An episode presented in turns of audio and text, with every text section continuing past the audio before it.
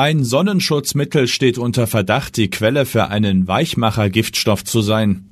Wladimir Putins wohl einzig ernstzunehmender Gegenkandidat darf bei der russischen Präsidentenwahl nicht antreten. Und Deutschlands Fußballfans proben den Tennisballaufstand gegen einen Liga-Investor. Das ist die Lage am Donnerstagabend. Spiegelredakteur Wolfgang Höbel hat diese Lage geschrieben. Am Mikrofon ist Axel Bäumling. Noch ist es nur ein Verdacht, dass ein in Urinproben vieler deutscher Kindergartenkinder gefundener Giftstoff durch Sonnencreme verbreitet wurde. Der verlässlichste Tipp, den man jungen Menschen für ein gelungenes Leben geben könnte, laute Vergessen Sie nie die Sonnencreme. Heute sind viele Menschen in Deutschland verunsichert, ob das Benutzen von Sonnencreme wirklich immer eine gute Idee ist. Auf der Suche nach dem Ursprung einer gesundheitsschädigenden Chemikalie, die in zahlreichen Urinproben in Deutschland gefunden wurde, deuten Fachleute eine erste Spur an. Unser erster und vorläufiger Verdacht fällt auf Sonnenschutzmittel, sagt die beim Umweltbundesamt arbeitende Toxikologin Marike Kolossa. Toxikologen haben in jüngster Zeit in zahlreichen Urinproben von Kindergartenkindern den Giftstoff Mono-N-Hexylphthalat, kurz MN-Hex-P, das Abbauprodukt eines gesundheitsschädlichen Phthalats, gefunden. Phthalate werden Materialien zugesetzt, um sie weich, biegsam und dehnbar zu machen, unter anderem auch Kosmetika wie Sonnencreme. Einige dieser Phthalate beeinflussen das menschliche Hormonsystem und können die menschliche Fruchtbarkeit beeinträchtigen. Die Ausgangssubstanz von MN-Hex-P gilt als besonders giftig. Der liberale Gegenkandidat darf nicht antreten, aber auf eine kollektive Geste des Widerstands gegen Putins Wahlfarce haben sich russische Oppositionelle geeinigt. Wahlen allein machen noch keine Demokratie, lautet eine Weisheit, die dem ehemaligen US-Präsidenten Barack Obama zugeschrieben wird.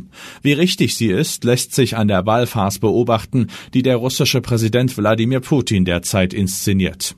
Heute wurde bekannt, dass Russlands zentrale Wahlkommission den liberalen Politiker Boris Nadeshtin von der Präsidentenwahl ausgeschlossen hat, den einzigen Kandidaten, der sich für ein Ende des Krieges gegen die Ukraine ausgesprochen hat und der als Alternative zu Wladimir Putin wahrgenommen wurde.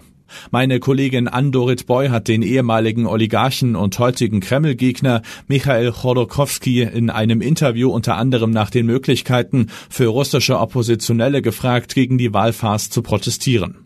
Er finde, dass die westlichen Regierungen die russische Wahl nicht anerkennen und Putin nicht als legitimen Präsidenten ansehen sollten. Auf eine eher symbolische Geste des Widerstands hätten sich russische Oppositionelle übrigens geeinigt. Man rufe die russischen Wähler dazu auf, am letzten Tag der Wahl, dem 17. März um 12 Uhr mittags, zu den Wahllokalen zu gehen. Dort kann dann jeder das tun, was er für richtig hält, sagt Chodorkowski. Man kann für einen anderen Kandidaten stimmen, den Wahlzettel ungültig machen oder die Wahl boykottieren. Wir wollen mit dieser gemeinsamen Aktion zeigen, wie viele Menschen nicht für Putin sind. Der Kreml kann dann irgendwelche Erklärungen für die Schlangen finden, aber die Leute werden es sehen. Die Fanproteste gegen einen Bundesliga-Investor sorgen für Unmut, noch geben sich die Ligachefs aber unbeirrt. Sie werfen Schokoladentaler, Tennisbälle oder Zitronen aufs Spielfeld und sorgen bei vielen Spielen für lange Unterbrechungen. Viele Anhängerinnen und Anhänger deutscher Fußballvereine zeigen derzeit einigermaßen drastisch ihren Widerstand gegen die Pläne der deutschen Fußballliga DFL, einen externen Investor an den Einnahmen der Liga zu beteiligen. Im Dezember haben die 36 Profiklubs der DFL den Einstieg eines Geldgebers im Grundsatz gebilligt, mit der knappst möglichen Zweidrittelmehrheit von 24 Ja-Stimmen. Demnach soll ein Investor für eine maximale Vertragslaufzeit von 20 Jahren 8 Prozent an den Werbeeinnahmen der Liga für sich erhalten können. Die organisierte Fanszene sieht das Hereinholen eines externen Geldgebers grundsätzlich kritisch, schreiben die Kollegen. Die Fans fürchten Maßnahmen, die im Gegensatz zu den Interessen der Stadiongänger stehen, etwa Spiele im Ausland, unattraktive Anstoßzeiten für den internationalen TV-Markt oder schlicht steigende Ticketpreise. Ein Vereinspräsident, Klaus Vogt vom VfB Stuttgart, hat bereits angeregt, die Abstimmung über den Investoreneinstieg zu wiederholen. In der Liga wächst der Unmut. Heute hat die DFL neue Gesprächsangebote in Richtung der Fans angekündigt. Allerdings ist der DFL-Aufsichtsratschef Hans-Joachim Watzke wohl entschlossen, den Vertrag mit dem Investor noch im Lauf dieser Saison abzuschließen.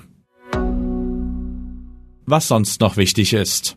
Facebook und Instagram. Meta muss werbefrei Abo nachbessern.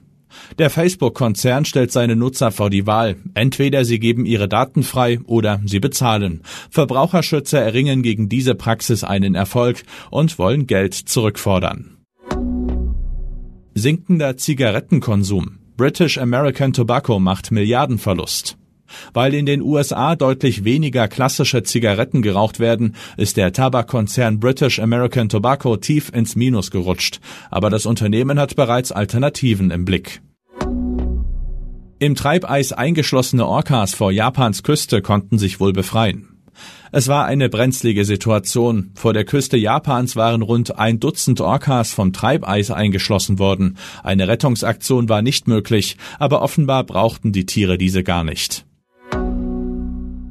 Soweit die Lage am Abend. Alle aktuellen Entwicklungen finden Sie auf spiegel.de. Wir melden uns hier wieder morgen früh mit der Lage am Morgen.